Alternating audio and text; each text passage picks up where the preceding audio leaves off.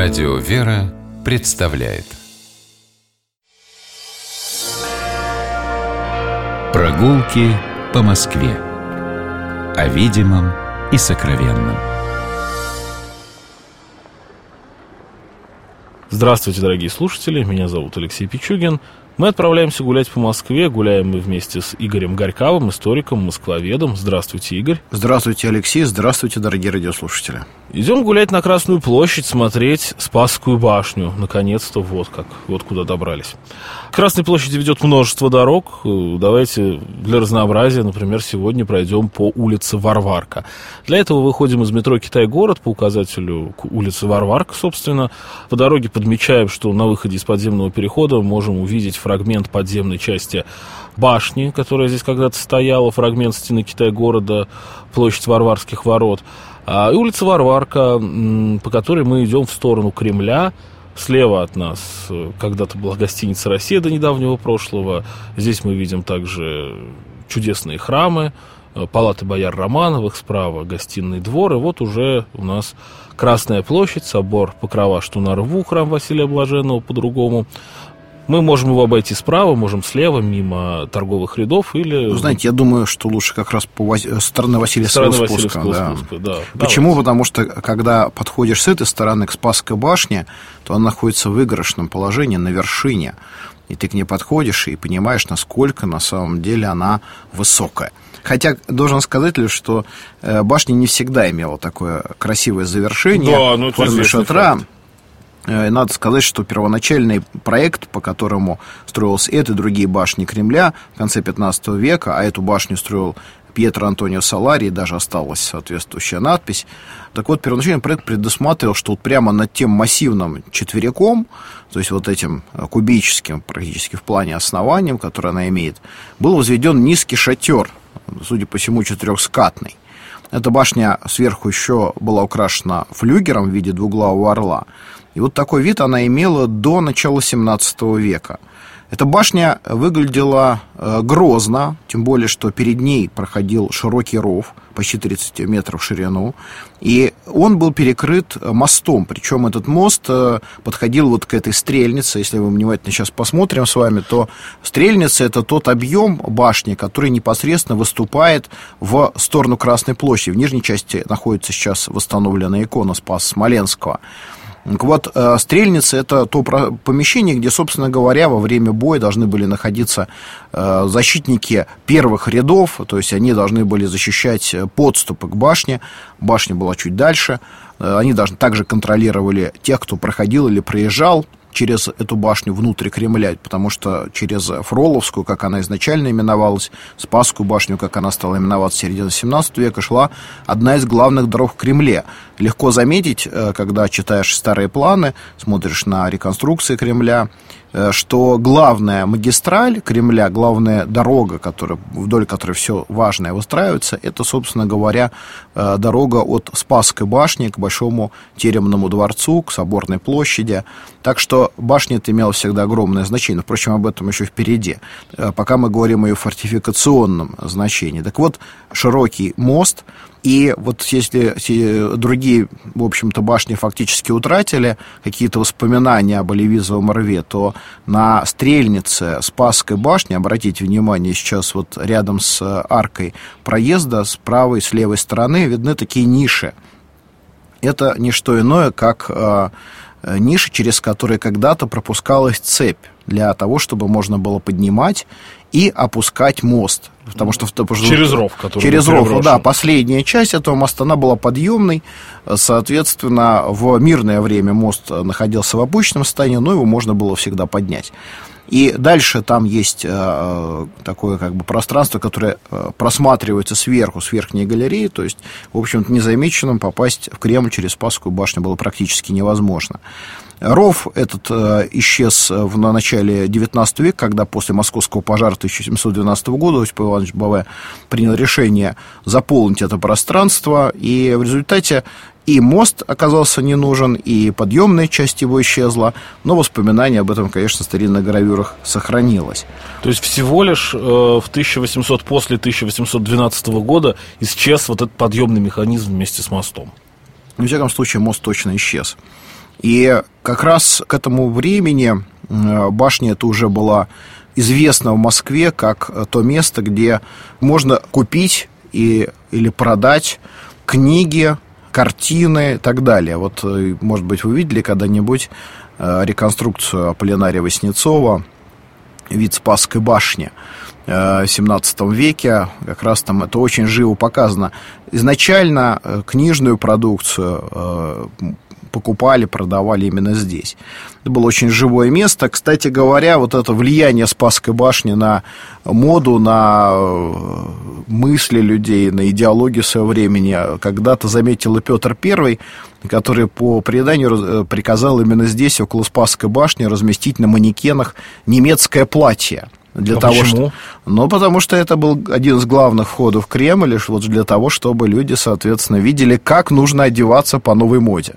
Э, и даже вроде бы, может быть, это и легенда, но она тоже очень красноречива, что именно здесь обрезали полы э, сюртуков тех московских купцов и бояр, которые, соответственно, по моде западноевропейской одеваться не хотели. Ну, давайте поближе подойдем к самой башне, благо мы можем это сейчас сделать. И мы видим, прежде всего, конечно, икону. Я думаю, что я, как и многие москвичи, э, удивлен был э, информацией, которая в средствах массовой информации появилась в 2010 году, о том, что э, икону эту оказывается практически неповрежденной, нашли реставраторы под слоем штукатурки, которая была налеплена на металлическую сетку. Э, действительно, это был подвиг, конечно, ученых, э, художников, я не знаю, работников комендатуры Московского Кремля, которые не испол- исполняли решение Ленина о том, что нужно закрыть эти иконы, но они их не стесали, не уничтожили, как мы думали все советское время. Они их закрыли сеткой, и эта сетка, она позволила сохранить примерно 80% первоначального образа. И сейчас он отреставрирован таким, каким был до революции. Причем икона эта, она пришла к нам из 17 века, как показали реставраторы. Святые просят Христа не оставлять наш город беззащитным. Э, ну и надо сказать, что кроме этой замечательной иконы, когда-то над э, входом в Кремль со стороны Фроловской башни находилось еще одно священное изображение. Оно находилось, э, правда, не на самой этой башне, а на той еще белокаменной башне, которая была в Кремле, построенном в XIV веке. Ну, я думаю, что, кстати, в основе нынешней Спасской башни, существующей сейчас, а, есть какие-то фрагменты от той. Наверное, что-то в фундаментах должно быть. Даже. А, и вот это вот э, башня э, Кремля Дмитрия Донского, нуждавшаяся в реконструкции, перестроенная несколько в середине 15 века, благодаря трудам московского архитектора, можно так сказать, и купца Василия Ермолина, получила удивительный горельеф. Знаменитый реставратор, кстати говоря. И, в общем, да. Георгиевский собор Юрьев Польского вспоминается. В том числе, да. И вот он э, сам лично, или, во всяком случае, мастера его артели, делают изображение святого великомученика Георгия, побеждающего змея. На самом деле, это не просто изображение святого, одно из многих. Это еще и в каком-то смысле герб московского государства, потому что это не только святой великомученик Георгий, это как бы прообраз православного монарха, побеждающего силы зла. Не случайно на печати великих князей московских появляется так называемый ездец. Это не Георгий, победоносец в чистом виде, это именно образ э, побеждающего добра, побеждающего э, силы, побеждающего с оружием в руках. И вот э, надо отдать должное мастерству древнерусских э, резчиков. До сих пор сохранившиеся фрагменты этого изображения, их хранятся в Третьяковской галерее, поражают лаконичностью и совершенством этого э, языка, языка э, белокаменной резьбы. Вроде бы все просто, но оно никого не оставляет, я думаю, равнодушным. К сожалению, в советское время это изображение, э, прежде уже снятое с башни, хранившееся в храме Михаила Малейна Вознесенского женского монастыря было фактически уничтожено, потому что перенесли в Третьяковскую галерею только верхнюю часть, только голову и тело как бы великомученика Георгия. Э, а вот э, нижняя часть этой скульптурной композиции, змей, который так коварно обвивал своим хвостом копыта лошади с той великомученика Георгия, которого, соответственно, Георгий поражал своим копьем, все это или где-то хранится в запасниках, или вообще полностью утрачено.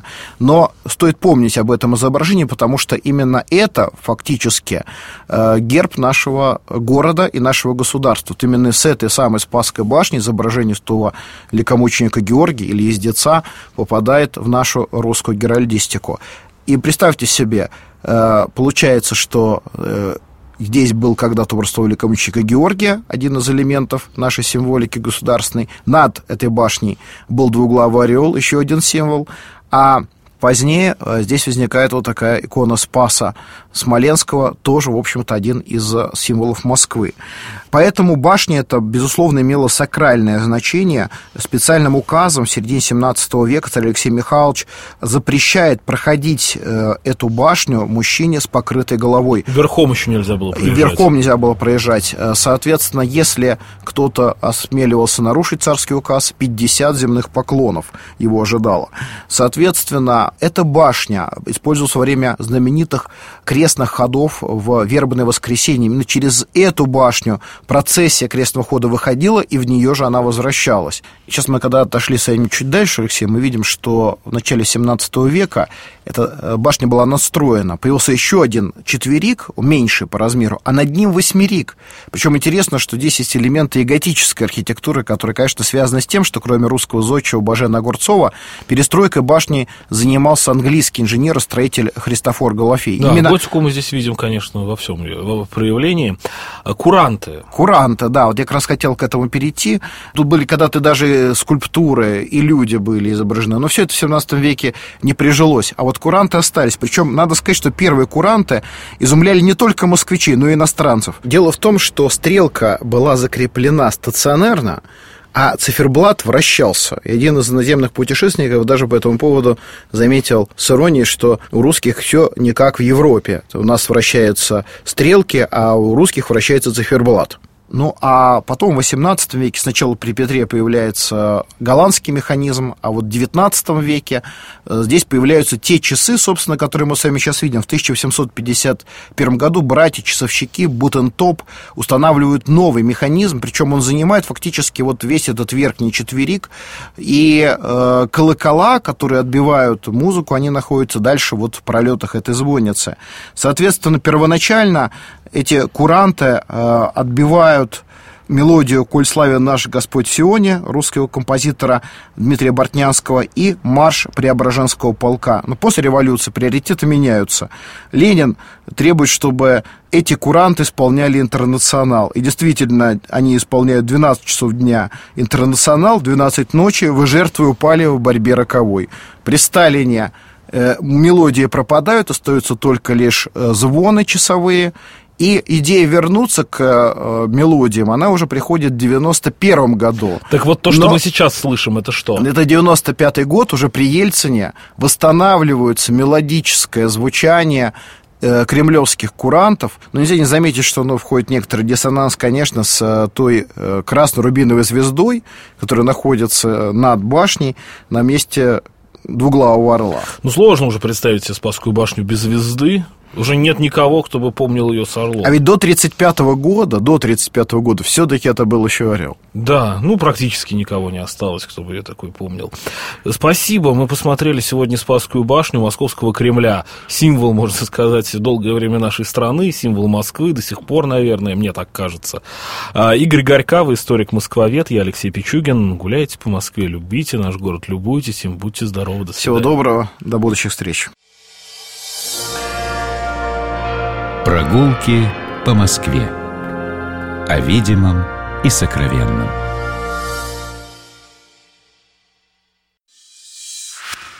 Программа «Прогулки по Москве» произведена при поддержке Комитета общественных связей правительства Москвы.